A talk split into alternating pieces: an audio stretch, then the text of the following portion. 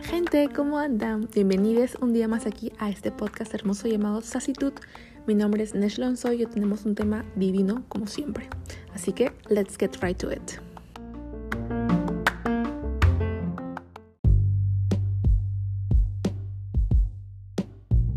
Y bueno, hoy tenemos dos invitadas, súper honor. Ellas ambas han sido au pairs, así como yo. Paola fue también de mi época, el de 2020, por ahí 2021. Y pues Andrea ha sido del 2016 más o menos. Así que pues el día de hoy vamos a conversar con ellas porque ustedes tenían muchas dudas que quedaron pendientes de, la, del episodio de Au Pair y que son importantísimas a resolver, sino que obviamente yo me he ido por, por las tangentes y no he respondido a tantas preguntas, pero sí quería tomar en cuenta lo que ustedes quisieran y en este caso votaron porque en Instagram porque sea em, con invitadas, ¿no? Y qué mejor que tener invitadas que son ambas, bueno, de Colombia, que también han vivido la experiencia, que tienen otro punto de vista, que han vivido diferentes cosas que yo. Así que pues, recibamos con muchos aplausos eh, virtuales a Andrea Coronel y Paola Pinzón. Andreita, ¿cómo estás? Hola, bien, gracias. ¿Y tú cómo estás? Bien, también. Tú fuiste au pair en el 2016, ¿no? Sí, fui au pair eh, del 2014 al 2016. Estuve ah, casi dos años en, en Estados Unidos. Ah, qué brazo. ¿Fue con la misma familia, me parece? Sí, estuve el, todo el tiempo con la misma familia y pues nada, estuve em, un año y antes de terminar el año eh, pues nunca pensé extender, eh, pero pues se me dio como la oportunidad de hacerlo nueve meses más y estuve allí un año y nueve meses con la misma familia en Denver, Colorado. Eso es como que siento que es lo ideal, o sea, como que lo que se espera del programa, pero bueno. ¿Y tú, Paola, cómo estás? Yo estoy bien, eh, un poquito agripadita. Pero bueno, ¿tú cuánto tiempo estuviste, Pao? Este, ¿También 2020 o 2019? Yo me fui en el 2019, septiembre de 2019, ah. y regresé agosto del 2022. Explícame, como tres años casi, ¿no? Casi tres años, sí. De hecho, pues yo llegué allá y como a los que a los cinco meses pandemia. Entonces era como las super que estaban adentro podían estar para un tercer año. Yo me acuerdo que dijeron eso, pero yo había extendido creo que hasta marzo y solamente valía para las de diciembre, ya no pude agarrarlo. Pero bueno, chicas, entonces vamos a empezar con las preguntas que han dejado varias, pero las he resumido en 10 porque eran muchas y no, eh, como que había varias que se repetían. A ver, la pregunta número uno sería, chicas, necesito saber cómo fue tu convivencia con la host family en líneas generales. Bueno, yo les voy a poner en contexto. Yo tuve muchas entrevistas antes de escoger a mi familia, eh, tuve como nueve entrevistas y esta familia con la que me quedé eh, fue la número 8. O sea, estaban alternas entre la familia 8 y la familia 9. Y estaba como un poco indecisa por cuál, por cuál familia irme. A fin de cuentas, pues una tenía tres hijos y la otra uno. Y yo me fui con la que tenía un solo hijo. Una estaba en Nueva York, que pues sería como el estado ideal porque yo quería vivir en Nueva York y la otra estaba en Denver, una ciudad que nunca, pues nunca había escuchado absolutamente nada de esa ciudad. Entonces me fui por la, por la ciudad que no conocía nada o que no sabía nada de la ciudad y por la familia que tenía una sola niña. Desde el principio las reglas claras con, con la familia y siempre fue muy importante eh, dialogar, como si había algo que no estábamos de acuerdo tanto de parte de ellos como de mi parte, era hablarlo y decir, bueno, eh, queremos mejorar esto. Y de hecho, al principio hacíamos como unos meetings cada, cada semana como para hacer una retroalimentación de, cómo nos habíamos sentido. Para nosotros pues fue muy importante la comunicación. Eh, yo sabía que también era un tema de convivencia donde teníamos que lidiar con cosas, con situaciones, eh, pero a mí algo que me ayudó mucho fue que em, ellos como familia me incluyeron dentro de su dentro de su, vida. Núcleo, familiar, por así decirlo. Cosa que no siempre pasa, ¿no? Exacto, mm. cosa que no siempre pasa. Y yo, eh, pues nada, me empecé a adaptar como a eso, a las actividades que ellos hacían y, y empecé a hacer cosas con ellos. Entonces, si, por ejemplo, a mi host dad le gustaba hacer boating en, en summer y él tenía un bote y me iba y a mí me encanta nadar. Eso. Me, iba, me iba con los hosts a a pasar un domingo en el bote que, pues, que ellos tenían. Entonces eran como actividades que ellos sabían que me gustaban y que ellos hacían para que yo me sintiera bien también con ellos.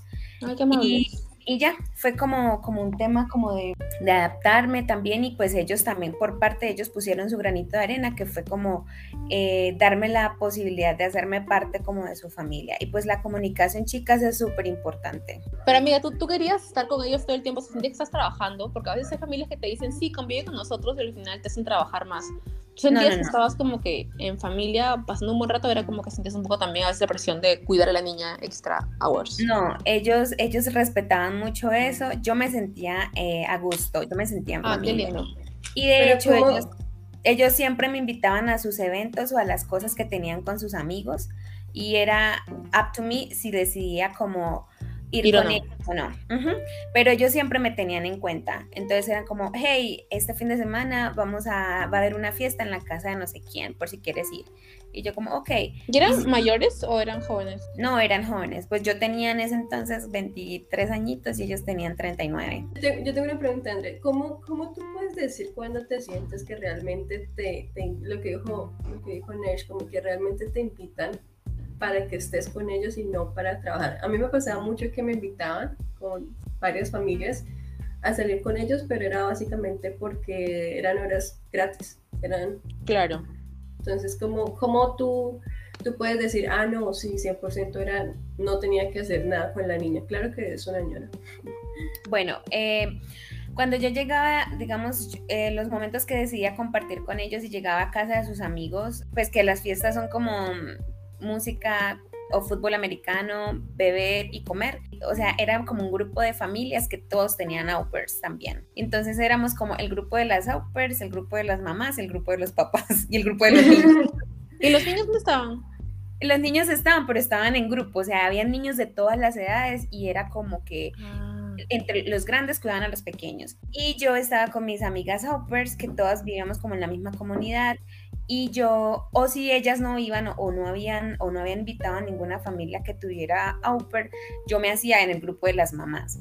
Y cuando la niña o los niños tenían alguna situación, lloraban, gritaban, lo que fueran, eh, las mamás iban a atender a sus hijos, yo no me movía. Ah, y si yo estaba en casa de algunos eh, de los amigos de ellos, por ejemplo, y llegaba la hora de, de dormir, eh, yo me quedaba en la fiesta y la mamá o el papá o juntos salían, ponían a la niña a dormir y regresaban y dejaban la cámara de la habitación encendida y la monitoreaban por cámara. Entonces eh, yo me quedaba en la fiesta y por eso sentía que ellos me invitaban sin compromiso a que yo tuviera que cuidar de, de los niños. A ver, chicas, segunda pregunta. ¿Tienes alguna anécdota chistosa o graciosa con tu host family? Yo tengo una. A ver. Eh, Resulta que cuando yo viajé a los Estados Unidos, yo no, mi nivel de inglés era muy básico, o sea, casi nulo, cero, cero, cero. Y yo viajé, eh, yo llegué al aeropuerto de, de, Denver. Y es como, hey, ¿qué pasó? Como, ¿por qué saliste corriendo? ¿Para dónde vas? Estamos aquí. Y yo como, la maleta, la maleta. y ellos como detrás mío, como, sí, pero ya vamos, tranquila. O sea, yo estaba súper acelerada. ¿Sabes qué? Tenemos la mentalidad latina, o sea, como que sentimos que te van a robar o te van a... Eso. Entonces uno como que está desesperada por sus cosas, pues, ¿no? Y que a uno, lo, a uno le meten en la cabeza como que usted en el aeropuerto cuide sus maletas porque usted no sabe qué le van a meter. O sea, uno, claro, también uno es muy desconfiado. O sea, como que me dijeron la próxima vez no salgas corriendo.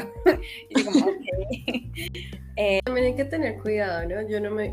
ah, una vez me, me pasó y siempre tomaba la misma ruta la misma y eran como 20 minutos. Una señora me llama, la, yo con audífonos, una señora me dice como que te están hablando y yo volteo y alguien me habla como si me conociera. Yo, yo me quedé pensando, ¿será que es alguien de los que trabaja en la casa? Pues como las casas normalmente llega gente y sale. Yo, no lo distinguí, yo me fui, me fui a comprar lo que tenía que comprar, cené lo que eh, fui a una cafetería, se me acerca el chico y me dice como, como que hola, como siguiéndome a hablar, yo como con mi cara de, ¿y usted quién es? Oh, y, total, yo estaba como que por hablarle, pero, pero literal ni idea quién era. Al final como que, bueno, listo, se dio cuenta que yo no le quería hablar. Pues, y yo pues evidentemente era porque me hablaba tan, tan casual que yo pensaba, ¿realmente lo conozco? Es que comencé a regresar a la casa y, me di cuenta, fue cuando ya estaba llegando a la casa que sentí una, una patineta detrás mío Qué miedo. Y siguió, siguió derecho y era el tipo. Y, yo quedé como, wow, me siguió todos estos 20 minutos y yo ni, ni me di cuenta. Entonces ahí quedé como que, como que ah, sigamos derecho, demos otras vueltas y luego vuelvo y entro a la casa pues para que no sepan dónde vivo, ¿no? Claro. Entonces también hay, hay, gente loca. ¿Y luego nunca más te volvió a, a seguir, o sea, cuando salías? No, porque luego comenzó la pandemia más fuerte, todo se cerró. Eh, ah, qué bueno. Pues, sí, yo, iba por un restaurante específico allá y pues ya todo estaba cerrado, ni modo salir. o sea, sí seguía caminando, pero ya no iba hasta allá tan lejos. Y no, la verdad no. Ah, sí lo volví a ver, fue como. Qué miedo. sí, una semana antes de que me iba a ir de Sacramento. Lo volví a ver. A ver. Y, y, y uno que se da cuenta que uno ya lo distingue a esa persona, ¿no? Claro. Pero sí, sí, si escuchas, hola. No, pero, pero no te dijo nada, o sea, ya no te insistió. No, no me insistió realmente, o sea, eso fue susto, como que básicamente me, me siguió en la, en la patineta, pero, pero ya, o sea, no me habló ni nada, ni me volvió a hablar. No, no te estuvo hablando ni tanto acosando. A mí sí me pasó también en, un, en una combi, en un bus. Pero era un señor mayor, bien extraño. Y como que me hablaba y me decía, tú eres latina. Y yo, puta madre, cállate. Cólera me daba, te juro. Y se veía como, pero se veía pinta de acosador. Y yo le decía, como que soy clases de Zoom, señor, no puedo hablar. Y me seguía insistiendo. Una señora, ahora que los buses siempre habían como que homeless en la parte de atrás, personas que estaban ahí como que así un poco extraño, como estados adelante o atrás. Y esta señora que estaba así me dijo como que ponte cerca de mi costado y como que me senté al costado, al frente de ella me senté me estaba yendo justamente a esta playa um, Golden Gardens en Seattle. Y ella como que le dijo, deja de hablarle a la chica. Y yo, chica, estaba traumadísima porque obviamente había una señal en el conductor que decía, este, si alguien te molesta, te acosa, dímelo. Y yo pensaba, ¿cómo le voy a decir a este güey si está manejando uno? Dos, el otro puede que quiera vengarse. Y tres, me bajo y el tipo se baja y me mata. O sea, traumada. Pero la señora como que me, le dijo eso al tipo y el tipo comenzó a decir, sí, que yo me he acostado con varias de otros países, no sé cuántos. ¿Qué? Y se sentó al costado de un chico que era como, sabía que era asiático. Y le preguntaba, ¿tú te has acostado con más? Y yo como que, Dios mío, me de lugar. Oye, fue una cochinada, estaba asustadísima, les juro. Y de nada, la señora me dijo, aquí bajamos. Y ella se bajó conmigo y el tipo no se bajó. Y la señora como que me se quedó conmigo un rato, pasamos la pista. Y ya me dijo como que ya todo va a ir bien. Y yo, ay señora, por Dios. O sea, fue, les juro que un trauma. Y no sé, o sea, a final de cuentas, dicen que otro país es, más seguro, pero como mujeres siempre hay que estar bien atentas porque es medio, medio complicado pues, la situación. Total. Hay que estar alertas, como siempre, es, o sea, uno estar prevenido, como mujer uno estar prevenido. Y uno, uno dice en su país, sí, es más peligroso, pero en su país uno conoce a su gente, o sea, uno ya sabe cómo actúa su gente. Sí. Dios santo. Pero bueno, esa pregunta número 3 la voy a contestar creo que yo, porque si me pasó, ustedes también pueden contar su anécdota. Em, dice, Nesh, ¿alguna vez te, alzaron la voz o te gritaron? ¿Quién te defendió y qué hiciste? Y bueno, a mí sí me gritó la, la host mom de eh, Chicago. me acuerdo que empezaba la pandemia y mi contrato decía Chicago. Ellos tenían una casa del lago en Indianapolis, creo que era, cerca del lago Michigan, como que una especie de casa campestre fuimos ahí y la señora como que me dijo, solamente vamos fin de semana. Chica, nos quedamos dos semanas. Y no había nada, nadie, ni nada. O sea, habían puros viejitos por ahí, no había nada de gente. La señora se gritaba con la niña todo el día. Era un estrés total. Y resulta que un día le dije, ¿sabes qué? Porque yo tomaba unas pastillas en esa época. Em, y la nada como que le digo, tengo que dar pastillas a Chicago porque tengo que tomarlas, ya se me acabaron. Y no me dijiste que íbamos a venir dos semanas. Y me dijo como que, ay, voy a ir a ver. Y luego me dices, pero como ir así ir a ver, quería que yo me quedara con la niña más tiempo. O sea, era como que tipo trabajar mil horas básicamente en el día.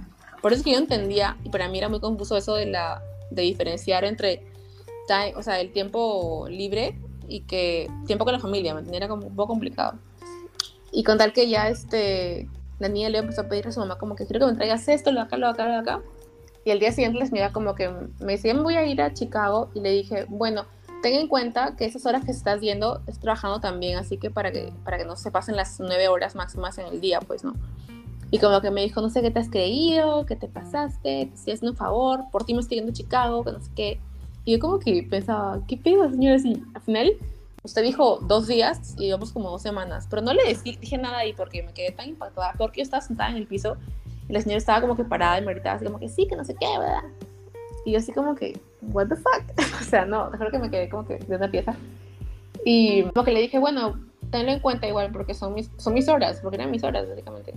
Y como que me dijo, ahora te tienes considerado, no sé cuántos, y ya como que se fue. Y yo dije, ah, no, o sea, se acabó. Y ahí fue cuando le hablé a mi XCC y le dije, no, como que mira, pasa esto. Eh, mi por suerte era un poco, un poco consciente. y como que le dije, pasó esto, hasta me gritó, ella me ha dicho que eh, me contacto con ella para estar en Chicago, no en este, en este Prado. Y en verdad que necesito irme para allá porque no me siento cómoda. Ni siquiera tenía cuarto, chicas. O sea, era una especie de es una especie de triplex, o sea, un, como una, un mini apartamento que eran tres pisos y no había espacio para nada, había un cuarto arriba y en mi casa habían puesto como que en el segundo piso, al costado del baño, era una sala y me puse una cama ahí, básicamente. Y habían comprado, no se han visto como que esos son esas cortinas para cerrar la ducha, creo, para que yo duerma así, encerrada en esa cortina. Una cochinada. Y no podía estar así, pues así que o sea, pero tú compartías habitación con ella. No, porque ellas dormían arriba en su cuarto. O sea, el, el, piso estaba dividido así en tres. Abajo era cocina y sala. Segundo piso era como este, sala y, baño. Y el tercer piso era solo un cuarto, porque todo era bien chiquito. Y ella te gritó en ese momento y, eh, tenía... Y se fue. Se fue a Chicago. Oh, wow. Dejándote con la niña sola. Sí, y como que yo me quedé como que... Ah, les juro que me sentía tan así pero de una le hablé así como que le dije, mira, pasó esto, me gritó, ella me ha dicho que iba a vivir en, en Chicago, me ha traído acá, van dos semanas, me siento súper mal, o sea, me sentía súper aislada, ni siquiera podía salir, y eso nada, ni siquiera en dates. y como que dije, no puede ser, pues sí, ya le, le hablé y me sí como que ya le, le, explicó y le dije como que no puedes este, gritarle a uno y dos, que no puedes llevarla que no tenga cuarto. Porque le mandé foto, pues, de mira cómo estoy durmiendo en esta posibilidad. Y entonces como que a la mujer como que ya entendió y no sé si se disculpó porque realmente no entendí porque era muy extraña la señora en verdad. Las au anteriores me dijeron que era súper buena onda y todo pero que desde que el COVID empezó se había puesto como loca. Mm. y... es que el COVID cambió a toda la gente o sea créeme que la gente tú hiciste match con alguien y COVID fue con otro, otra persona con la que hiciste match. Literal, o sea, fue demasiada diferencia. Sí. Porque las chicas me decían, no, si Jill se llamaba, ella era súper chévere y me decía que salga todos los fines de semana.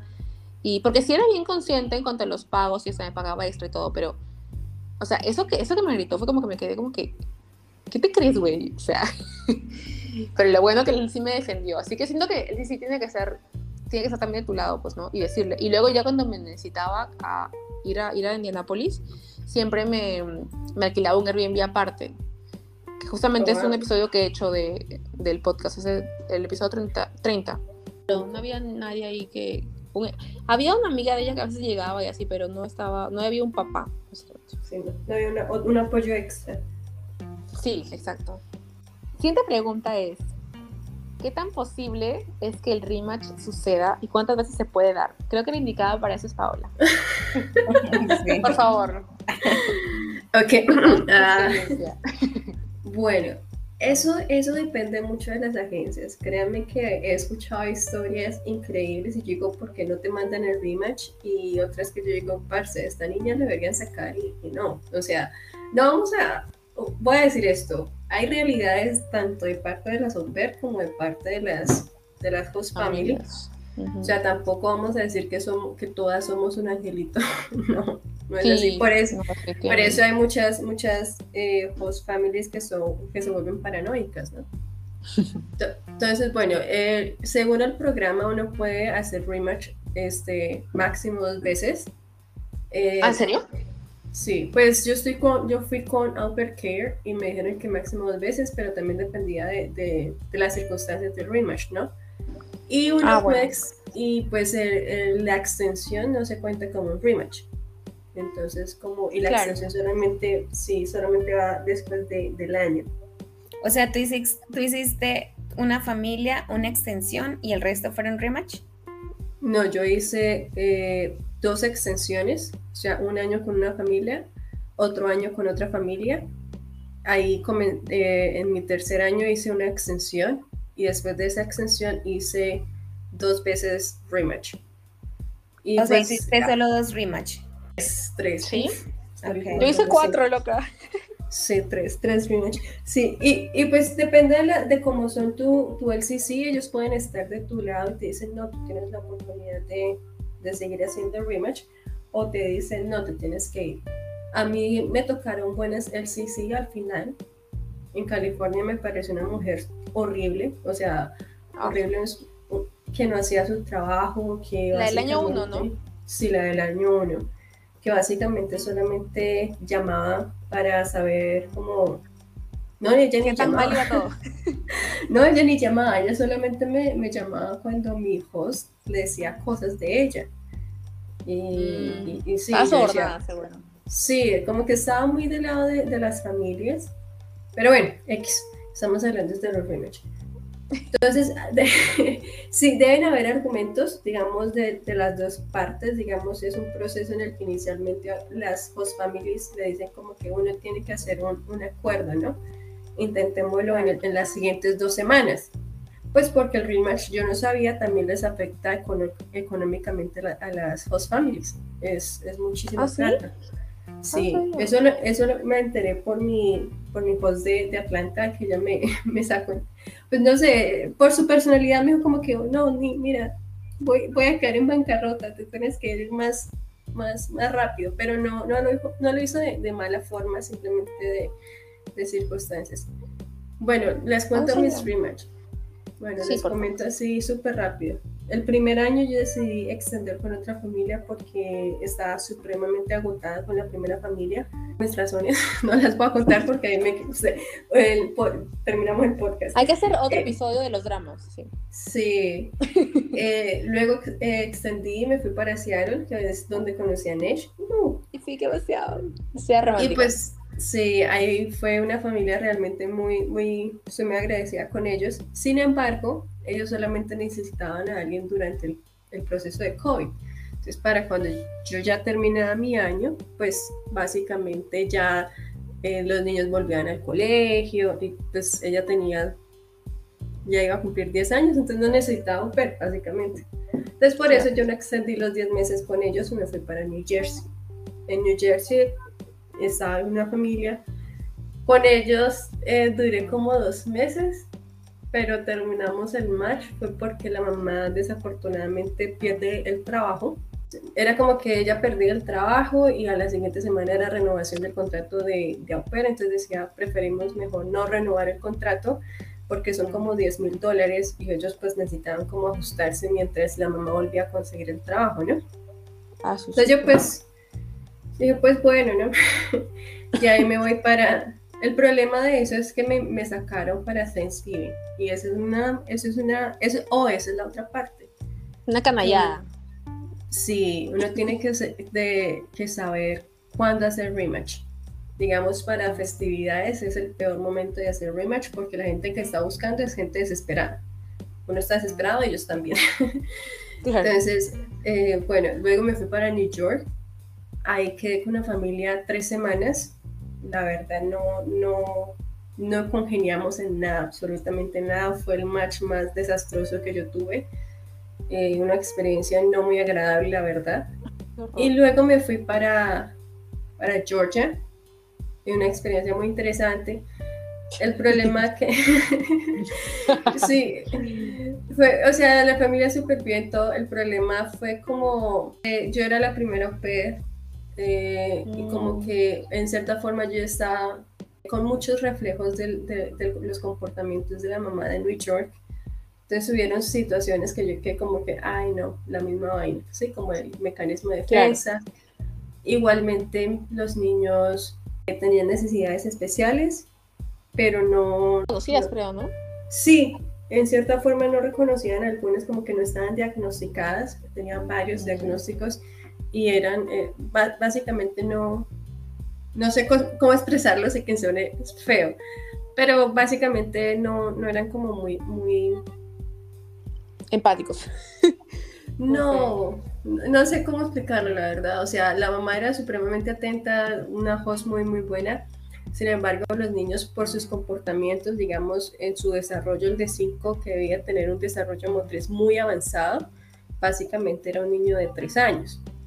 ¿Sí? Ah, entonces, entonces, a eso me refiero, pero, pero en sí como tal, cuando hicimos el match, yo no tenía conocimiento de nada de eso, ¿sí? Claro. Digamos, hubieron ocasiones en las que llegué a la niña y ella tiene, tenía, parece entonces 10 años, pero su comportamiento social era como una niña de 6. Entonces, eh, y, fueron cosas que me fui dando cuenta, fue en la experiencia, porque los niños casi hasta donde tenía entendido no lo sacaban.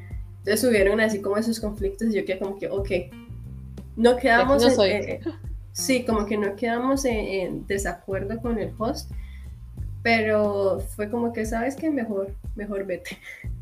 Mm. Sí, y ahí me fui a, a, California, a donde una mamá soltera por elección, eh, me refiero es porque ella fue, hizo el proceso de, de inseminación, in vitro, sí, mm. con dos niñas de gemelitas, eh, super ah, hermosas.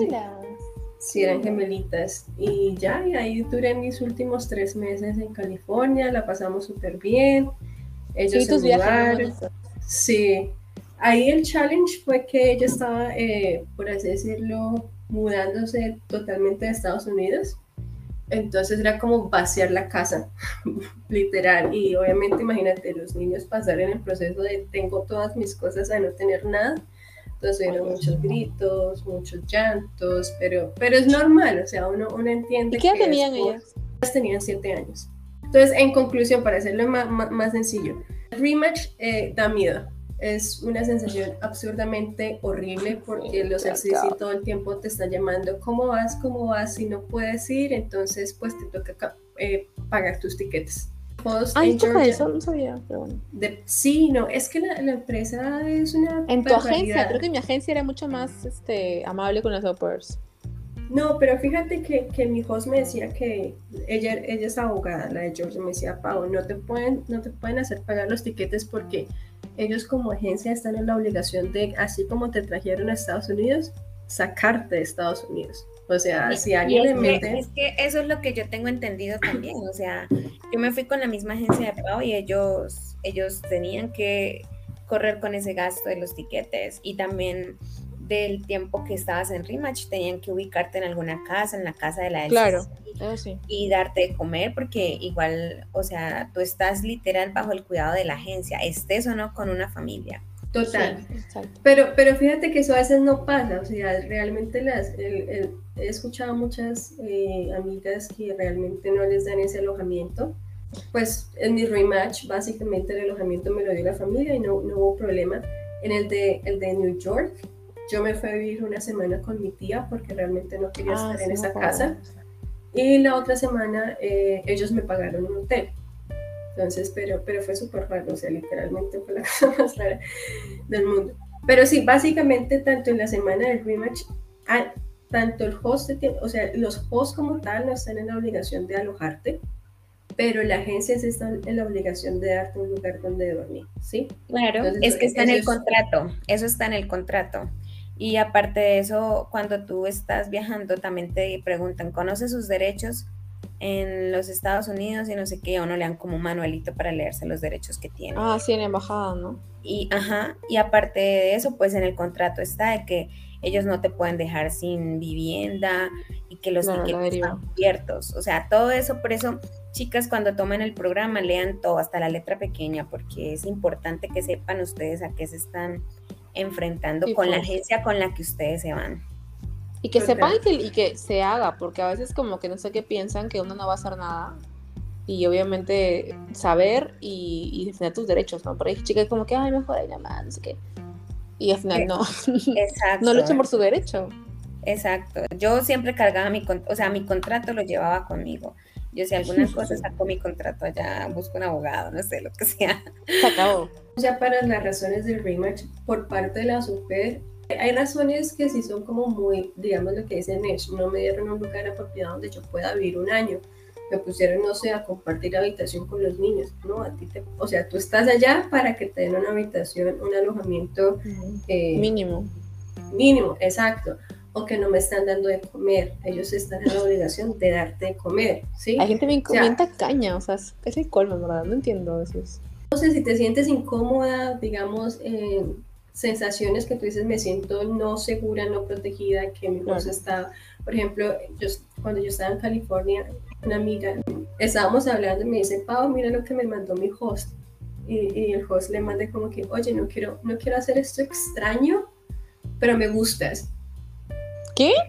Y yo, y yo leí, exacto, yo leí eso y yo como que, what the fuck, o, sea, ¿cómo, ¿cómo estás tan normal? Habla con tu sí, sí, habla, o sea, y más que tú me dices que ese señor tiene eh, arranques de una persona agresiva, no sabes cuándo puede llegar borracho, no sabes cuándo puede llegar y, en un momento... Claro, y te, se mete a tu cuarto y ¿qué pasa? Exacto, entonces en esos momentos ella le contó a la SEC y la SEC le dijo, te tienes que ir de la casa inmediatamente. ¿Sí? Entonces, hay situaciones en donde, por ejemplo, en esos casos de acoso, el free match es inmediato, no te haces seguir. Creo que la razón mínima es que tú, tú no te sientas en paz, ¿sí? Sí. Claro que ya, ya razones de rematch es porque no me dan carro, porque no me dan para el gas y cosas así, eso sí ya no, no sé, ahí creo o como quiero regresar a ver a mi novio, como era mi caso. me descubrieron, oye, yo como que no es por eso. sí, entonces ahí, ahí sí, hay, en esas ocasiones ahí sí entra como, por así decirlo, la agencia en un proceso que el proceso es como que, ah, intentemos hacer las paces o intentemos hacer eso y eso puede durar un mes, dos meses y luego eh, se, se, alarga el proceso de rematch. ¿sí? Entonces, dependiendo de qué tan grave sea la situación, el rematch es inmediato o no. Incluso yo he escuchado a chicas que le niegan el rematch. Y yo como que, ¿cómo es posible? Sí, como que te persuaden a que no lo tomes cuando no es necesario. Decían como que, seguro que quieres ese rematch, ten en cuenta que si no, eso sí a uno le meten un miedo. Ten en cuenta que si no encuentras en dos semanas no podemos extenderte el periodo y te tienes que ir a tu país, que no sé qué, una multa. Total, total. Pero pero realmente depende de la situación. Si tú hablas con la SEC, te, te pueden extender el periodo de tiempo.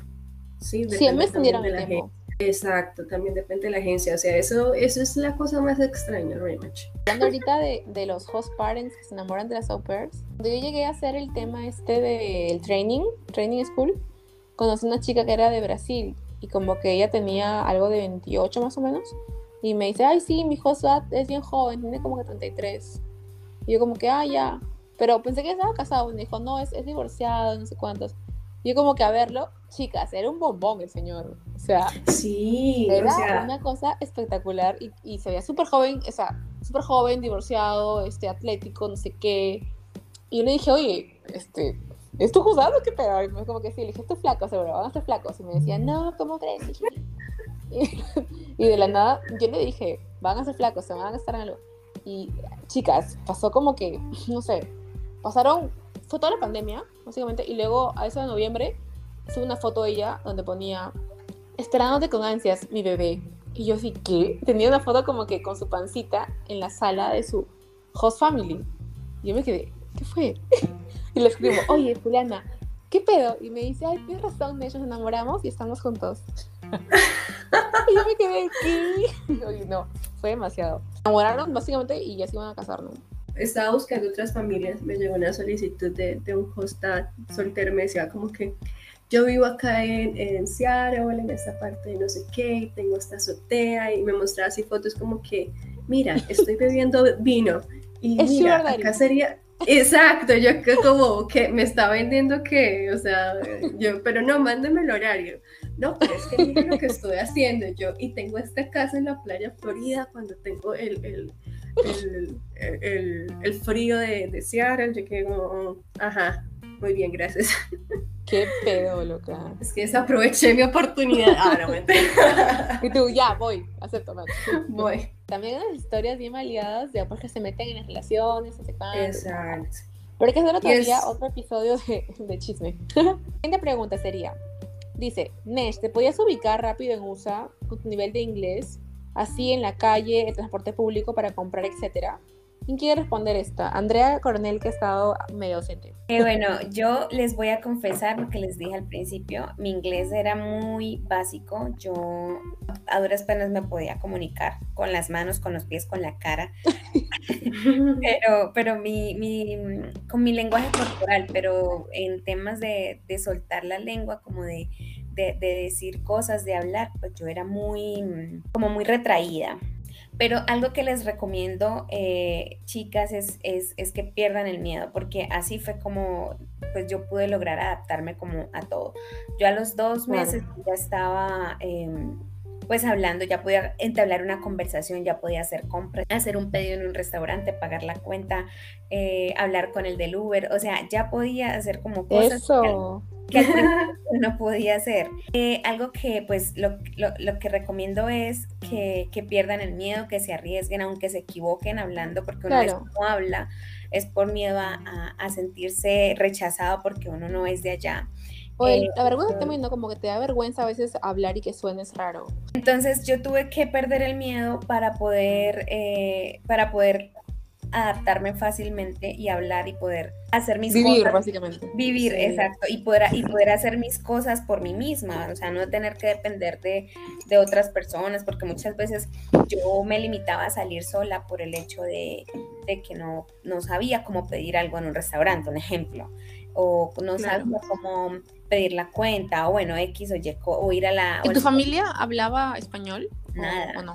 Nada, nada. Ah, Pero ellos me, ellos me leían, o sea, pues supongo que con mi lenguaje corporal, ellos, ellos me leían de alguna forma y ellos me traducían, pues me hablaban prácticamente. Claro. Hablaban por mí. También Google Translate. Y bueno, y así fue como lo logré, e incluso muchas amigas de Colombia llegaban, eh, yo llevaba ya siete, ocho meses y ellas llegaban nuevitas Mm, y, eran como, ay, André, por favor, pide, pide esto por mí. O sea, llegaba el mesero, estábamos como y ella es como, ay, puedes pedir esto por mí, y yo no. Otro level ya.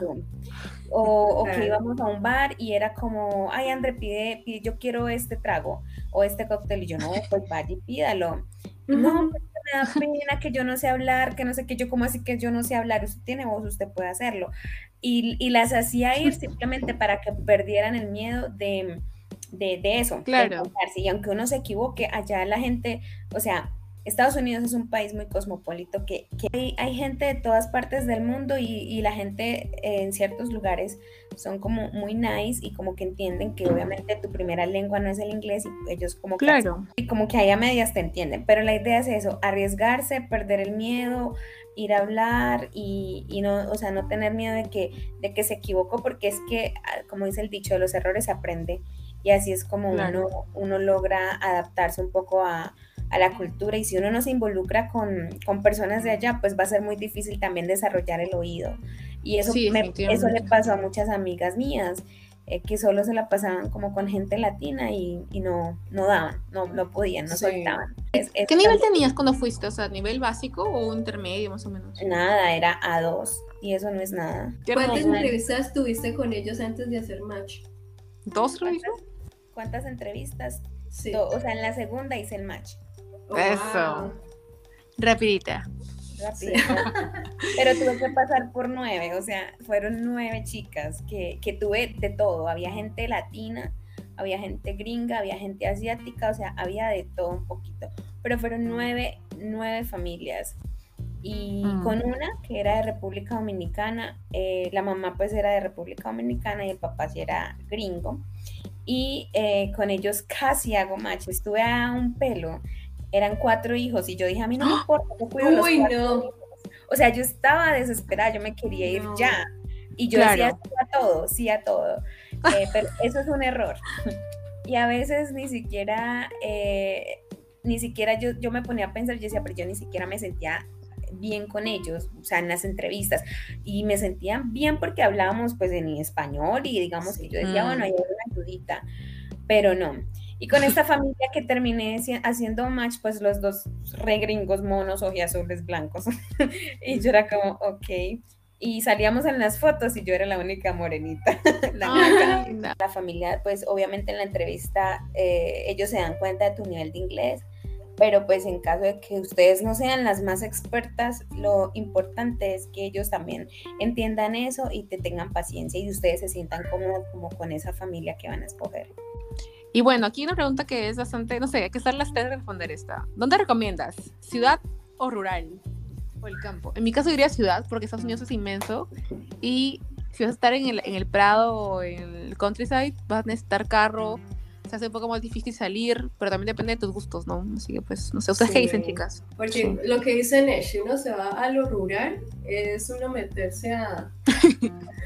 al monte. Al poto del Exacto, en cualquier estado. O sea, lo que tú dices, uno necesita carro, es muy difícil el transporte. De hecho, el, transporte público en Estados Unidos es desastroso. Las únicas ciudades que se salvan en transporte público es Nueva York y Seattle, si no estoy Sí, Seattle también. Creo que Chicago también tiene un transporte público. Sí, Chicago también tiene un transporte público. Sí, pero el resto uno necesita carro sí o sí.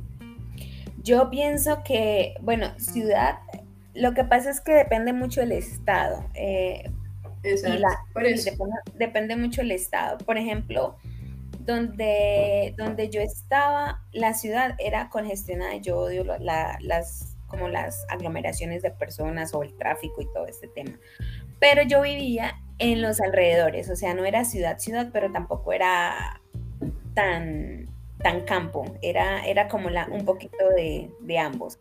Que para llegar a la ciudad, o sea, como al downtown, era que como 20 minutos en carro, 15, 20 minutos oh, en, carro. Tampoco era tan lejos. Pues yo considero que no era tan lejos.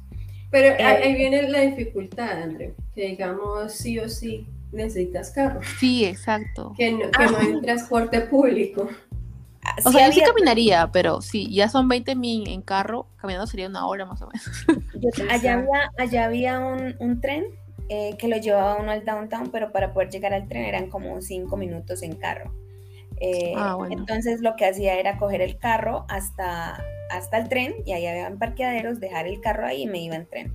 Porque a veces salía mucho más rápido uno irse en tren que irse, que irse en carro. Claro. Entonces, si iba por ahí cerca, o sea, era súper bien porque no había tanto tráfico. Entonces sería básicamente un suburbio, ¿no? Sí, rural. Tengan cuidado con los suburbios, chicas, porque es medio, medio complicado. Al menos para mí, no que soy bien ciudad. A mí también me pareció suburbio. Pues es que no es tanto ciudad. Por ejemplo, a mí me encantó la locación que teníamos Nesh y yo en Seattle. Ah, sí, espectacular. Todo estaba, ah, qué pena antes te cortamos. la idea. Pero, pero sí, por ejemplo, yo estaba a literal tres minutos caminando de, de la parada del bus, 20 minutos caminando a, a, un hermoso, a Gasworth, ah, un, un, parque hermoso a 20 hermoso. minutos a, a, un lago que se llama Green Lake, a 30 minutos a, a Fremont, que es una parte de Barecito. Por Dios vivía loca, éramos, estábamos 30 bien caminando, sí. cerquita. Sí, o sea, eh, también esa, esa parte, pero nosotros no estábamos en el downtown, era como... como Gracias a Dios, Sí, era, no, no éramos suburbio tampoco, no éramos suburbio tampoco, ¿qué éramos? Genial. Éramos, eh, no sé, ciudad, ¿no? O sea, eh, sí, de la ciudad. Como dentro de la ciudad, pero no el downtown como tal. Wallingford también tenía su, su, pues donde yo vivía era el downtown.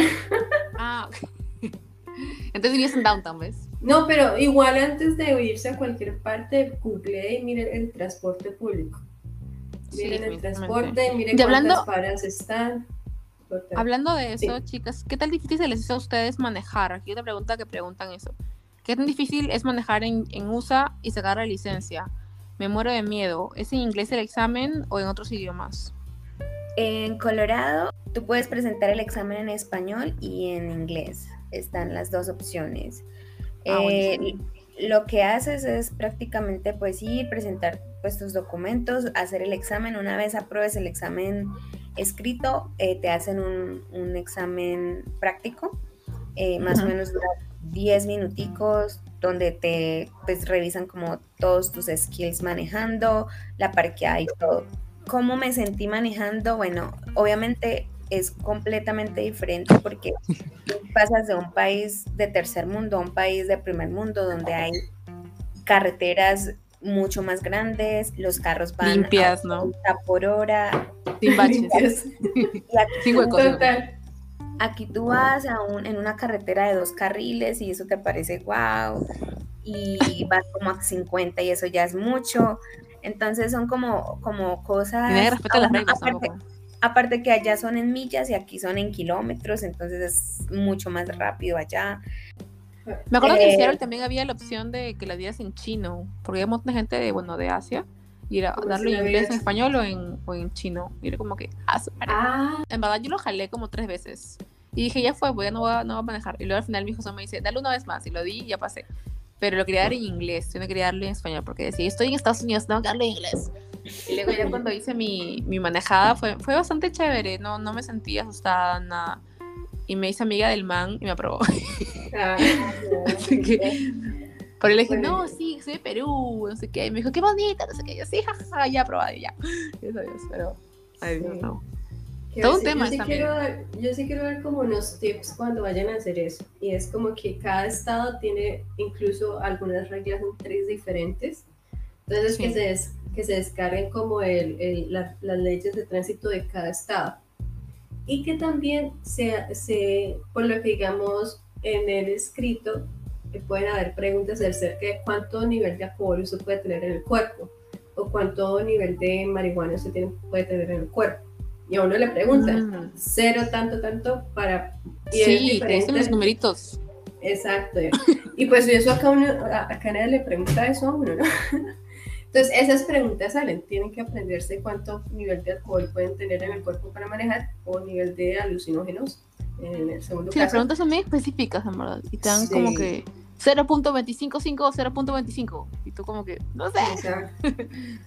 Y, la otra es que, digamos, ah, no sé, en Latinoamérica la gente no, cuando cruzar ya sea a la derecha o a la izquierda, solamente mira los espejos. En Estados Unidos no, hay un movimiento que se llama movimiento de hombro. Lo digo porque a mí me enseñaron tres personas a manejar. Y no, no, no era porque no, no supiera, sino fue porque cada vez que iba con una nueva host family me decían, eh, prefiero que tengas un, un, un cursillo. Yo, ok.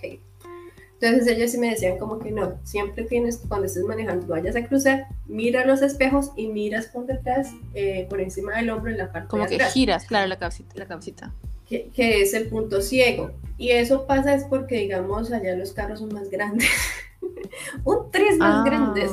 Son, y, y, también, eh, digamos, en cuando uno está en las autopistas a mayor velocidad, como que ese movimiento es a, a mí me parece muy, muy práctico. Acá, acá ese movimiento no está, pero en Estados Unidos sí es un movimiento que lo piden los, los, ¿cómo se llaman? los que están calificando. Con el otro movimiento es que uno se tiene que aprender cómo, cómo en dado caso de que se le vayan las, pues, cómo pedir que va a ir a la derecha o a la izquierda con las manos. Ah, sacando la mano. esa vaina, para arriba, para abajo, al centro y para adentro. Total.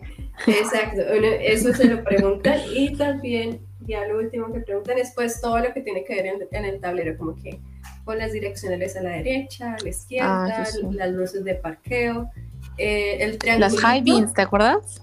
Sí, eh, y, aprenderse el nombre, porque el triangulito en Estados Unidos no se utiliza como en Latinoamérica. El triangulito es cuando uno tiene como, como que el carro se, no funciona. No, es, no son luces de parqueo. Ah acá son luces de parqueo, no, allá es como realmente es un accidente, como que no me puedo mover, estoy acá parqueado. Y una vez que ya pasas, pasas todo, te sientes realizada y luego ya vas a ver tus documentos que también toma como otra semana más o menos. A menos esencial fue así, pero vale la pena. Bueno, chicas, esta pregunta me gusta bastante. Creo que la responda Andrea, porque creo que ella sabe más del tema. Este, ¿cómo hacías para que los niños te hicieran caso? O sea, para que la niña te obedezca, ¿cómo eran tus técnicas que utilizabas? Auxilio. A veces me hubiera gustado pegarles, no mentiras. se recorta esta parte, se recorta, se anula. No, mentiras. Eh, omitamos Pero mentira no es de que a uno se le, o sea, uno, yo, yo pienso que uno como latino cuando llega a Estados Unidos, lo primero que piensa o se le cruza por la cabeza, este niño necesita una... Y, disciplina. Actualmente, eh, obviamente ya la gente no cría a los niños a punta de gritos y golpes, como de pronto lo hicieron con uno, que si uno no, si uno no hacía caso, la chancleta, una cosa así. Ahora no. Eh, y cuando yo llegué allá, pues para mí fue muy duro ver la forma como criaban a los niños allá, porque son muy permisivos en muchas cosas. Y ellos usaban algo que se llama timeout,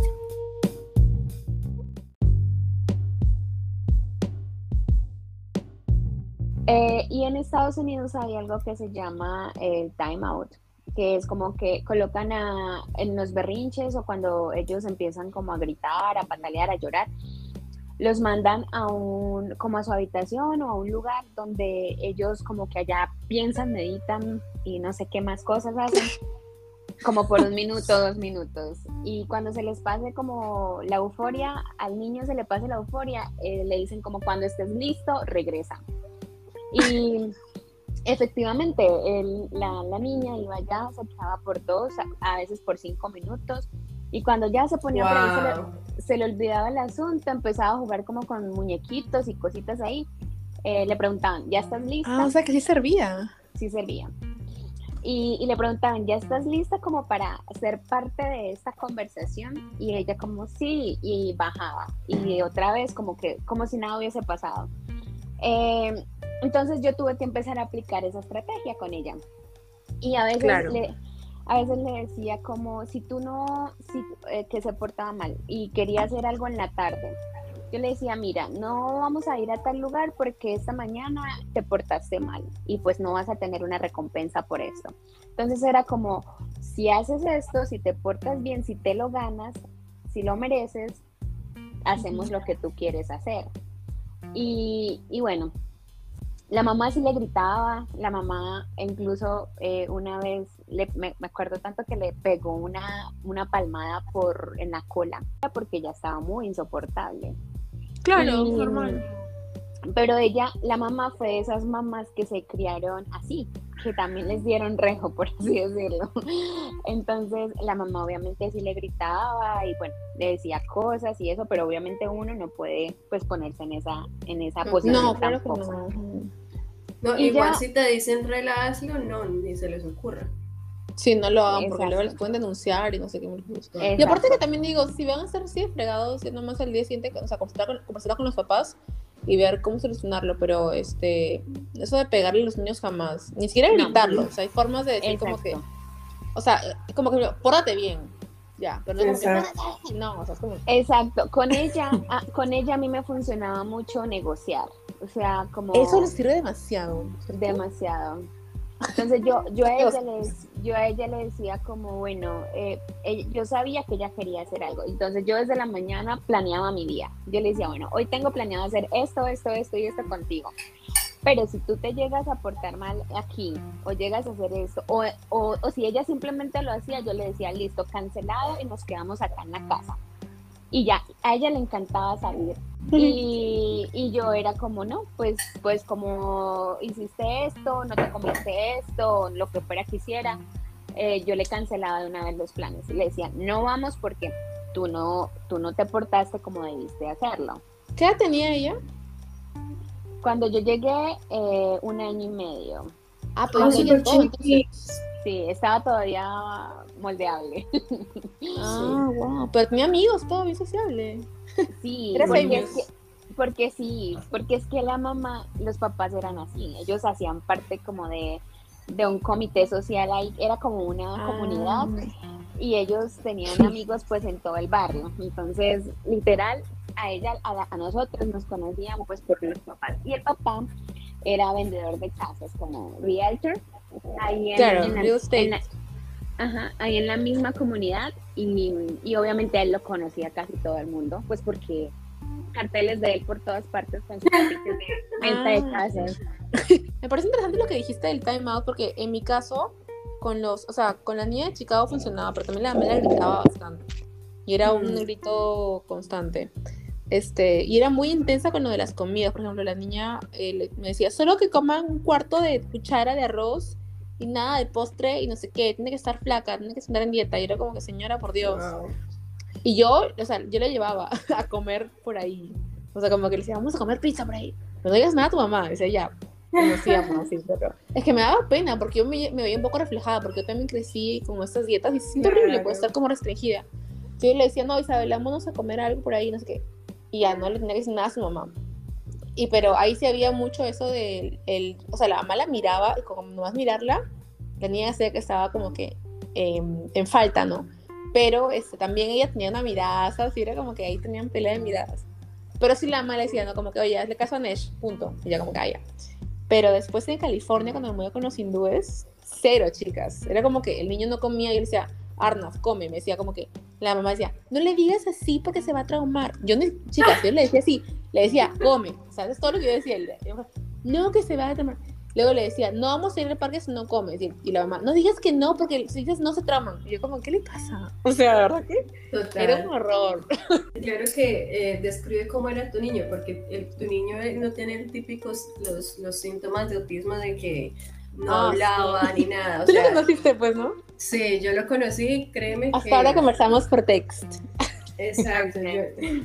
es que Sam era como, tenía autismo, pero tenía un nivel muy como bajo y estaba haciendo tratamiento, entonces era bastante también empático, pero él podía usar esa empatía para, para dañar tu vida o para alegrarla. Entonces era como que más o menos irlo midiendo, ¿no? Y yo soy muy sarcástica y muy como que me vale. Entonces venía y me decía como que sí, que tú no sabes hablar inglés. Y yo le decía, sí, no sé hablar, en verdad, qué pena, ¿no? Y se quedaba como que, no le dolió mi comentario. Entonces como que que empezaba ahí como que viendo qué me molestaba. Y a me decía, no, ¿cómo es que es mi comida? Y yo, ella me la comí igual, jaja. Y era como que, no, no. Pero era un estrés y este, pero sí era, era como que entendía, pero también le gustaba estar solo, como que tenía sus espacios, ¿no? Pero también abusaba de, de, su, de su condición de cierta forma porque la host mom lo tenía como el niño este prodigio pobrecito y en verdad no, hasta que un momento ella ya se dio cuenta que era demasiado malcriado porque era una cosa increíble y ya como que puso, puso, puso, a poner límites. El segundo niño era, este, no, o sea, no tiene una condición, era súper tecnológico, quería estar siempre metido en el iPad, en el celular, en la tablet, le compraron los Oculus, le compraron el Play, Wii, no sé qué. Era demasiado. Y con él sí funcionaba el timeout, o sea, y era otra técnica, pero con él era como que yo le decía, Willy, si no haces esto, entonces no vas a ver tus screens, otras pantallas. Y me decía, ah, entonces ya lo hacía. Pero con Sam me decía, ah, pues no veo, me vale. El tema, o sea, yo digo que todos los niños tienen sus personalidades, ¿no? Y el tema puede funcionar para unas personas y para otras no. Por ejemplo, yo, yo fui a cuatro niños, digamos, el quitarle los juguetes a un niño no le funcionaba pero al otro sí. Mejor como que qué es lo que funciona para cada niño. Por ejemplo, para uno me funcionaba más como decir, no puedes comer dulces. Porque el otro yo decía, no comes dulces. Es como que, ah, bueno, no me importa. Entonces, como que es... A veces no les importaba, sí, es cierto. a veces era como... O si ah, les importa, simplemente es como para que no te voy a dar el placer de verme sufrir o, algo así. Eso, sí. Pero, pero sí, o sea, toca que, que por así decirlo, analicen a sus niños y, miren qué, qué, es ese punto de quiebre que usted dice, ah, por aquí lo puedo, lo puedo llevar por la buena. Inclusive mi niñita el último vez como que le mandaban a time porque se ponía bien agresivo cuando quitaban las pantallas y yo subía porque no decía bulla y yo decía, ¿qué está pasando No este time No entiendo. Y subía roncando. se, quedaba, okay. dormido. Y era como que pobrecito, ya lo dejábamos de dormir, pues no. Pero era una cosa, una cosa de locos, ¿no? Pero bueno, chicas, siguiente pregunta. Ustedes no sé si lo han hecho, pues no, lo han hecho, ¿no? Pero si saben de personas, ¿cómo hacen las chicas el programa Au Pair? O sea, después, ¿qué programas ustedes saben? Yo tengo algunas ideas, sé que hacen algunas cosas, pero ustedes, ¿qué, pues, te bajas la aplicación de Dating Apps, te consigues un y te casas. no, pero fuera de chiste, esa es una opción, ¿no? O sea, no, no lo vamos a negar ni ocultar que muchas personas se, se, casan, no está mal, no vamos a decir como que... Y se casan, pero así, ¿ah? O sea, Exacto, hay chicos que se quieren casarse, chicos que están ahí buscando el matrimonio. Pues no nos tocó a nosotras, pero... pero mejor amiga, porque Pero existe, sí, exacto. Realmente existen los chicos que ven como que te conocí y nos casamos la otra semana. Entonces, sí. Sí, es una realidad. Siempre publican como que en redes sociales porque luego lo piden para lo de la visa, pues, ¿no? ¿Qué? Ah, sí. El tema de, de, que hayan compartido tiempo y Claro, como que para que verifiquen. Ah, ok. Bueno, pues el proceso hasta allá sí no sé, pero realmente ese sí es uno que básicamente lo que sí no sabía es que básicamente la otra persona debe tener un presupuesto estable para, para mostrar ante el juez de que él te puede mantener mientras tú no, puedas, tú no trabajes. Entonces no es, no es así como tan, tan fácil. Y tan simple y sencillo. Exacto, no, no sé cómo son los pasos, la verdad, no sé cuánto tiempo conlleva, pero sí es una, una opción el, contraer matrimonio. La otra opción sería estudiar, cambiar un estatus de visa estudiante o un estatus de visa a, turista. Cada uno tiene diferentes procesos. Sí, procesos y requisitos. El de estudiante. Y pagos también, ¿no? Exacto. Exacto. Y cantidad de dinero en la cuenta, ¿no? Por ejemplo, es muy diferente cambiarle a turista, cambiarle a estudiante, pues porque turista uno puede demostrar unos 5 mil dólares. Claro. De estudiante ya toca demostrar que tú te puedes pagar eh, los estudios. Por eso normalmente la gente busca un sponsor que puede ser cualquier persona, puede ser incluso personas de Colombia, si tienen alguien que pueda ser el sponsor. Ah, mira. No hay, no hay problema, sí. o sea, el problema no es quién es tu sponsor, el problema es de dónde vas a demostrar tanto dinero. El dinero. Exacto, o sea, puede ser, no sé, un, el sugar o, y ya, no, no, sé qué otra opción. Tengo una amiga que se fue a su país, luego regresó, pero con un programa de inglés y le sale como que bien barato, justamente ahí en Denver, André.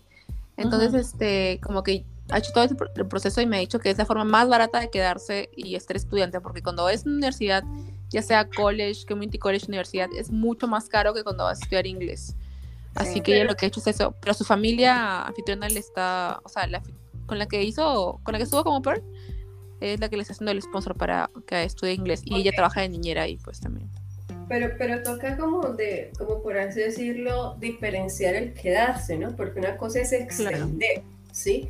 El hecho de que tú, la gente extienda a estudiante o a turista no es que se queden, no es que ya tengan la clínica, no, simplemente tienen un permiso de, de quedarse otros seis meses en el, en el país legalmente bajo ciertos requisitos, ¿no? Por ejemplo, si te quedas como turista, te quedas seis meses máximo, pero bajo requisitos de turista, ¿qué quiere decir? Que no puedes trabajar legalmente, simplemente puedes turistear, básicamente gaste plata. ¿sí? Está el de estudiante, que básicamente son por máximo cuatro años que dure la carrera o lo que dure lo que vas a estudiar.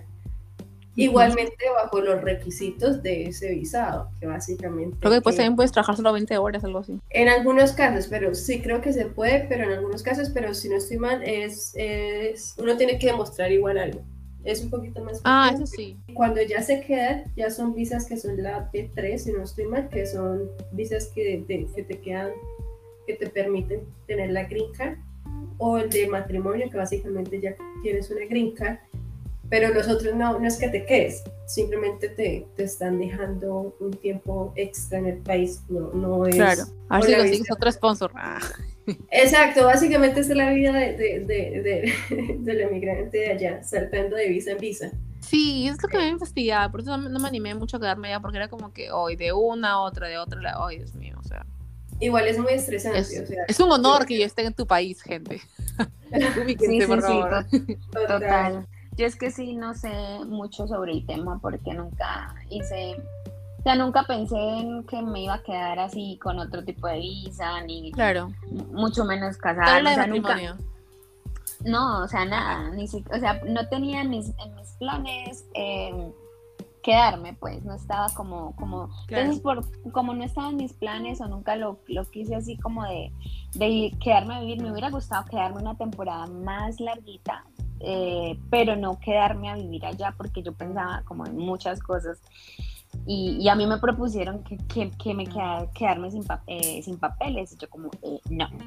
Entonces, eh, pues como, como nunca lo busqué, tampoco nunca me puse como a la tarea de, investigar cómo hacerlo. Y no puede salir Exacto, o sea, cada una de estas, de estas cosas tiene su, su pro y su con, ¿no? Su pro es que básicamente si uno cambia de estatus, uno está bajo una legalidad en el país. Sin embargo, lo que dice André, el cambiar estatus no es una visa. Eso es algo que lo deben tener muy en cuenta. O sea, tú no puedes salir del país. O sea, tú puedes quedarte cuatro años estudiando allá sin salir del país, porque en el momento en el que salgas del país, se cancela el estatus. Qué horror. Exacto, entonces tus estudios quedan a medias, tienes que hacer luego el proceso en tu país para el visado.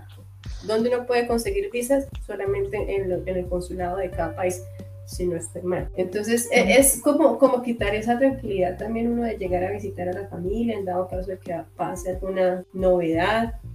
Eh, y, y, uno sí, como que se priva de muchas cosas, ¿no? Sí, en verdad que luego piensas, ¿realmente vale la pena esto? Entonces, no sé, ustedes vean ya, chicos y chicos. Pero bueno, la última ya, la pregunta comodín que me estaba preguntando por esto, ¿Cómo son los chicos americanos? ¿Han usado dating app? ¿Cómo son los chicos americanos? Bueno, eso va en los gustos, ¿no? Em, a mí me gusta, pero la cosa es que yo soy muy latina y a mí me gusta bailar, a mí me gusta salir y a veces el salir con un americano me daba mucha presa porque no eran tan alegres o tan o tan o tan chéveres o no se hacían el ambiente que uno de latino tiene.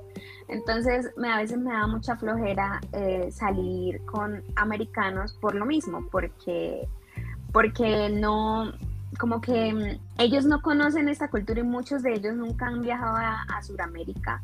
O no conocen exacto, o sea, solo, todo conocen, México, Eso, todo es México y su propia cultura, su propio país, ni siquiera han salido de su país, porque para ellos eso es perfecto y no hay nada mejor que, eso. Y, y, y, a veces me daba como, ay, como no, o sea, yo me, la quiero pasar chévere, la quiero pasar rico, pero, pero no me siento bien porque no me siento a gusto eh, con un man que me toca explicarle todo. Entonces, como que, como que no. O sea, me gustan los hombres que vayan a la delantera, que, que sean de iniciativas, que hagan, que propongan, y no alguien que sea ahí como, y yo siento que a veces los americanos son muy así no, ay, no, lo que tú quieras, como por complacerlo a uno, pero yo a veces no me quiero sentir complacida, yo quiero que me propongan. Entonces, como ven retos, ¿no? Eso, eso. Sí descargué la aplicación, sí salí con algunas personas, pero llegué a un momento en el que me daba tanta pereza iniciar una conversación y que supieran hablar con un desconocido sobre mi vida entera. Y no sabía si ese desconocido lo iba a volver a ver. Entonces, eran como, como yo prefería conocer gente en, en lugares, en bares, en, en ah, restaurantes. En Pero es más difícil. Mira que no ah, tanto, porque. Ella no estaba en COVID, pues. ah, buen punto. Es que nosotras sí nos metimos en, el. A tres metros Yo sí viví la experiencia completa como ah, Y él empezó como, hey, este, yo le dije como, él me dijo como, ven, ¿cuándo nos conocemos? Y yo, si quieres, entonces yo le propuse como el día. Pues si quieres, vamos a un café. Había un Starbucks cerca. Yo como, vamos a, a, este Starbucks, nos vemos allá a tal hora. Y el man como, bueno, listo, dale. Y el man tenía en, la, en el perfil de, de su aplicación un pantalón, una camisa negra y una gorra roja. El día de la cita, el man fue vestido igualito a como estaba en la foto. Solo para que yo lo reconociera. Y cuando yo lo veo, yo como, este man que, o sea, ¿será que no tiene más ropa? o sea, yo ¿será que es que no tiene más ropa? Y solo tenía una foto y, esa, y literal se fue vestido así.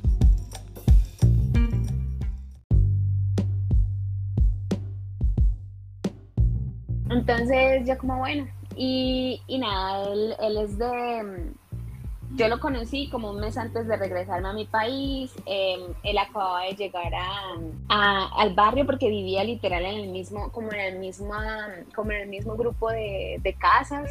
Yo como que bueno, si las cosas se dan y quedar en contacto, seguir hablando, pues súper.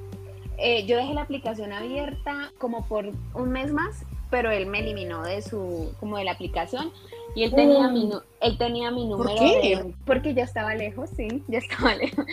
Y, y él tenía mi número gringo. Eh, pero cuando yo llegué a Colombia, pues obviamente ellos no usaban WhatsApp en ese entonces. Para ellos todo era iMessage. Entonces, bueno, todavía. Y, y, claro, yo tenía mi WhatsApp y yo lo busqué en WhatsApp, pues como para escribirle, y el man no tenía WhatsApp. Entonces ahí como difícil poderlo contactar. Aparte que no tenía un iPhone para poder, porque por iMessage yo puedo mandar mensajes desde acá a un iPhone en los Estados Unidos. Eh, él tenía un Android, entonces tampoco me podía comunicar por, ¿Y por Instagram por, mensajes de texto. Solo sabía su primer nombre porque él muy desconfiado nunca me quiso dar su, su, apellido y pues yo tampoco le di mi apellido, entonces nunca cogimos, o sea, no Ay, bien raro el man, que no moleste. Muy raro, muy raro, sí.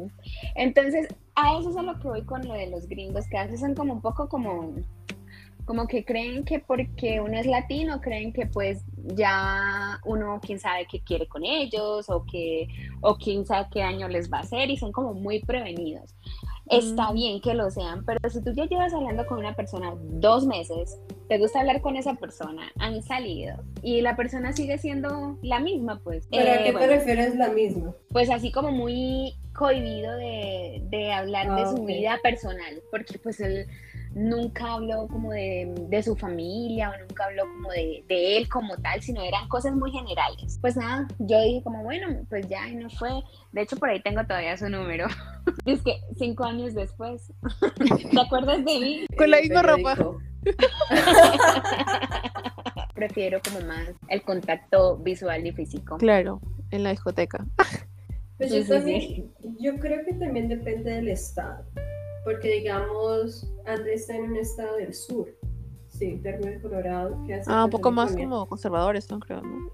No, la gente sí, la gente es como más dada al hablar. Nosotros estuvimos en Seattle, donde literalmente hablar con la gente así en la calle es como, como cero. Como, Exacto, como que la gente cruza la, la calle cuando uno va caminando. Entonces, en, en, esas, en esas situaciones yo sí creo que las, las, aplicaciones son una herramienta para conocer gente. Y no estoy hablando solamente de dating app, por ejemplo, también las de Mira, no sé si conocieron ah, esa aplicación, que son conocer gente en eventos. Y yo pienso que es mejor así, si vas a conocer a alguien, conócela en, en un evento de cosas que tengan en común. Claro por lo mismo que dice Andrea, básicamente la aplicación es como que ya el primer filtro tú me pareces atractivo físicamente y también tener uno muy en claro de qué es lo que uno está buscando en la aplicación, ¿no? Y también ser muy claro con la otra persona, hey, yo estoy buscando una relación, no estoy buscando algo casual, o sí. Gracias porque... sabes también, ¿no? Yo, yo tenía, siempre he tenido, no sé, pero sí veía que chicos ponían como que quiero algo casual o quiero algo así, este, relación pero en mi caso era no sé, porque yo creo una relación, pero me iba a ir, entonces era como que yo decía... O sea, me refieres porque es mejor que digamos que uno diga las cosas, eh, lo que uno quiere claro desde el inicio, a que uno comience y se den las cosas y que luego usted quede vinculada y la otra persona es como que, ah, me quería, ah, ah, pues yo no. Entonces, eso, eso, pero también es eso, digamos, si esa otra persona no quiere tener esa conversación, pues ahí no es. Como dice antes, si van dos meses y, que no fluye, pues tal vez ahí no es para lo que usted quiere, ¿no? Tal vez para otro sí, pero no para eso. Sí, también a veces estamos como que, o sea, en Latinoamérica es muy a la mujer se le restringe mucho varias cosas, en plan de que no lo beses, no tengas sexo, no hagas nada. Y al final siento que ahí es distinto, o sea, puede que sí influya o que no influya, pero siento que al menos en mi caso, los que yo conocí, no te juzgaban por eso, ¿no? Más era como que por otras cosas, como que no era mucho eso de que ella es una perra porque se acostó con chico.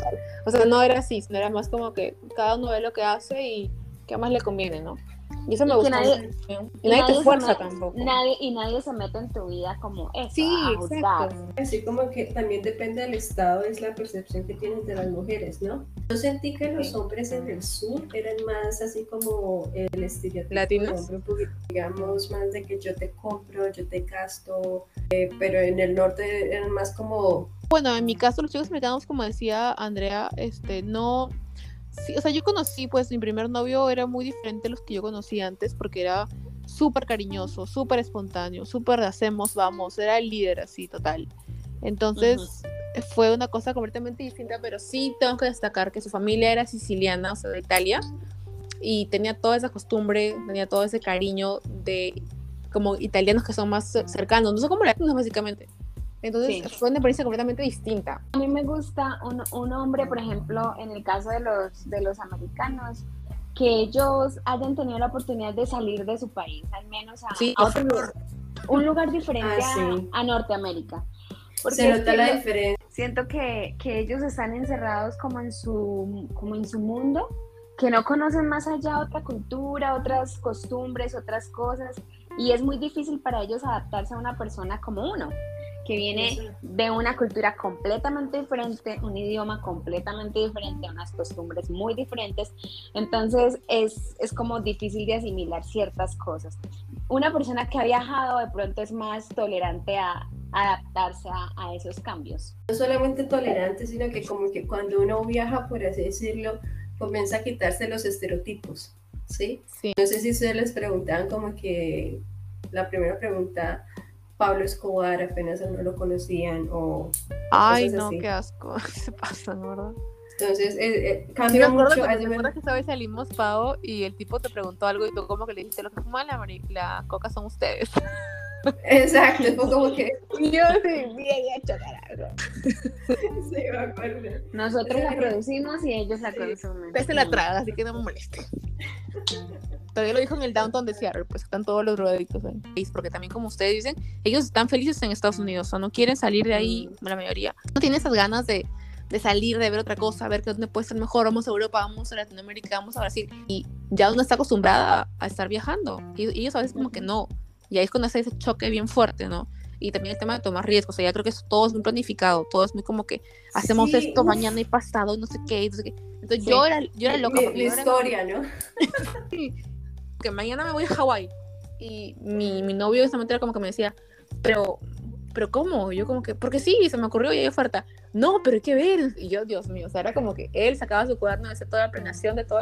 Es como que, Dios mío, o sea, demasiado, pero era como que bastante distinto. Pero siento que se dar ese punto de unión, ¿no? Es un poco trabajoso, pero se puede lograr. Yo también conocí un chico que viajaba, pero era como ah, Entonces él no estaba en un momento de relación, pero me gustaba su forma de pensar porque sí viajaba y todo el tema. Pero entonces como que, como no estaba en, en época de ser eh, leal, como que dije, aquí no es. Pero siento que hay de todo, en verdad, en Estados Unidos. No es como que sí. sea un, un, solo prototipo de hombre, ¿no? Bastantes tipos. Exacto, o sea, de, de todas las clases, como dicen, colores, olores, sabores. Literal. Tengan en cuenta eso y usen Dating App si quieren y si no quieren, hagan como Andrea y vayan de fiesta. Ahorita tienen tanto COVID, o vayan a la cafetería o a la librería. No, pero eso sí, o sea, algo que yo les aconsejo es como que tengan mucha seguridad, ¿no? Como que no, no es paranoia de echar una stalkeada antes de conocer a la persona, pues porque digamos si uno mira el, Facebook o exacto, el Instagram y uno ahí se da cuenta con qué persona se va a ver, ¿no? Porque ahí uno... Ah, sí, porque como, como hay buenos hombres, hay gente loca también. también. Es cuidarse de esas cosas, claro.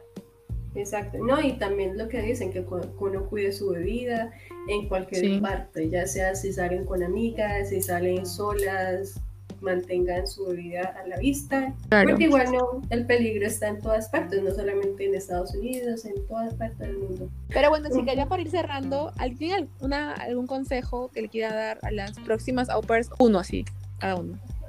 Bueno, chicas, desde el principio, eh, como sean honestas con ustedes mismas y con, y con la familia y pongan límites siempre. Yo siento que todo puede ser negociable y, y, ustedes pues pueden hablar como con la familia, sean abiertas también a expresar sus miedos o lo que, o lo que, o de pronto lo que ustedes sienten como debilidad, porque quizás así como a mí me pudo ayudar eso, a ustedes también las pueda como ayudar para su crecimiento no sé lo que sea en su idioma, en su experiencia de vida, en su esa experiencia de viaje. Entonces, eh, nada, es prácticamente eso. Comparto mucho lo que dice Andrew, yo creo que la clave es una comunicación asertiva, ¿no? Entonces, igualmente investiguen mucho varias cosas, ¿no? El por qué quieren ir a Estados Unidos. Mi, mi consejo es como que si en algún momento necesitan ir a terapia o incluso antes de la terapia sería bueno decir como que, hey, mira, tengo este proyecto de ir a a otro país, tú me conoces, tú crees que, que podría ayudarme. Esa persona que te ha ayudado durante toda la vida, o sea, si has estado o no estado en terapia, te dirá como que, ah, bueno, hágale, o hágale, pero ten en cuenta que usted tenga esta falencia en este aspecto y pues esa persona básicamente te puede ir ayudando en cada etapa del proceso, porque no se habló, pero hay muchas cosas que uno enfrenta sí o sí eh, estando allá, que es el que es la soledad, el homesick, el no tengo amigos, como hago amigos. Bajaron de vivir. Exacto, eh, eh, y uno piensa que no, uno piensa que, ay, estoy en mi tiempo off y pues no, no, no, no pasa nada, pero no, es simplemente escucharlos y pasa mucho de que, ay, no quiero salir de mi habitación porque tengo que, que verles, verles las caras. Entonces, a mí, básicamente mi consejo es como que, bueno, son dos, ¿no? Uno que, que, siempre creen en esos canales de comunicación asertivos con, con la familia, con los niños, no esperan hasta que se, se rebose las cosas y no se dijeron las cosas, insistan con la, el sí en dado caso de que haya irregularidades o cosas malas para que se hagan escuchar, ¿no? Y la otra es de que, como les digo, si necesitan ayuda profesional, búsquenla y no esperen hasta que ya esos problemas se desencadenen en, problemas alimenticios, en problemas eh, emocionales de depresión, porque, porque eso pasa, eso pasa. Y lo chistoso, y lo chistoso es que uno no se da cuenta.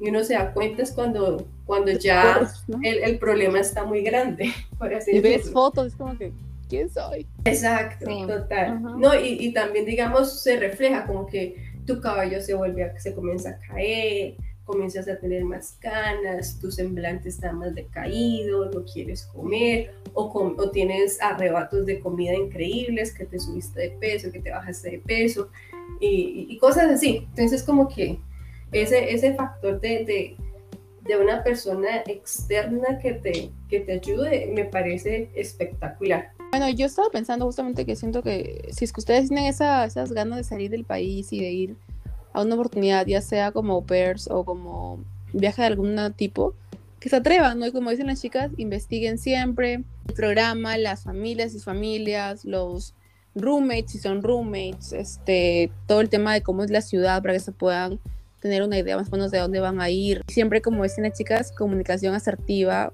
100%. Todas han pasado por eso y ya lo recomendamos demasiado porque es lo único que puede o mejorar lo que tenga que mejorar y pues también ustedes pedir algo, ¿no? Que como que, o sea, no me gustó cómo dijo esto, por favor, me hable de una forma diferente y te van a entender. Entonces, como que todo con comunicación, con mucho respeto, eh, tranquilidad y si no te quieren hacer caso, él sí sí. Y si no te quieren hacer caso, siempre, siempre este, recomiendo que se vayan con programas que les den un respaldo, que les pueda defender cualquier cosa que haya injusticia o algo, este, para que haya alguien que les pueda votar por ustedes, ¿no? Sí, muy cierto.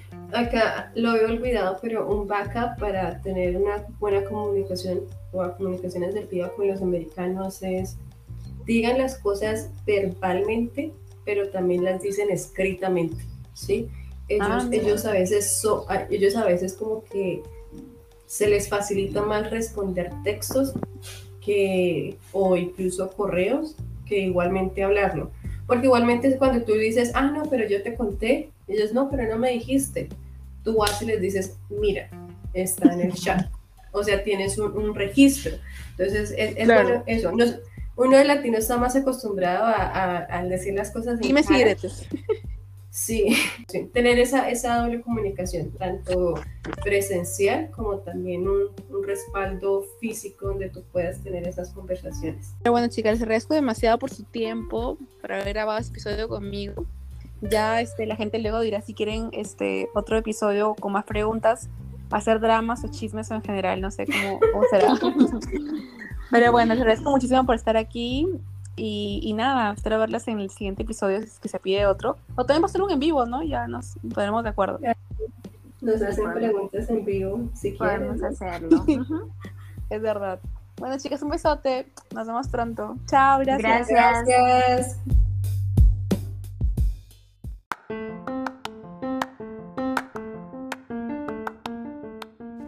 Bueno, gente, ¿y qué tal? ¿Les gustó este episodio? Pues espero que sí, y sobre todo que les haya servido, que es lo más importante. Recuerden calificar este podcast en Spotify, es bastante fácil de hacer, también seguirnos por ahí, y no se olviden también seguirnos en nuestras redes sociales como arroba sacitud, S-A-S-S-Y-T-U-D. Y compartir este episodio o el episodio que más te haya gustado con tu persona favorita. Besitos, bye.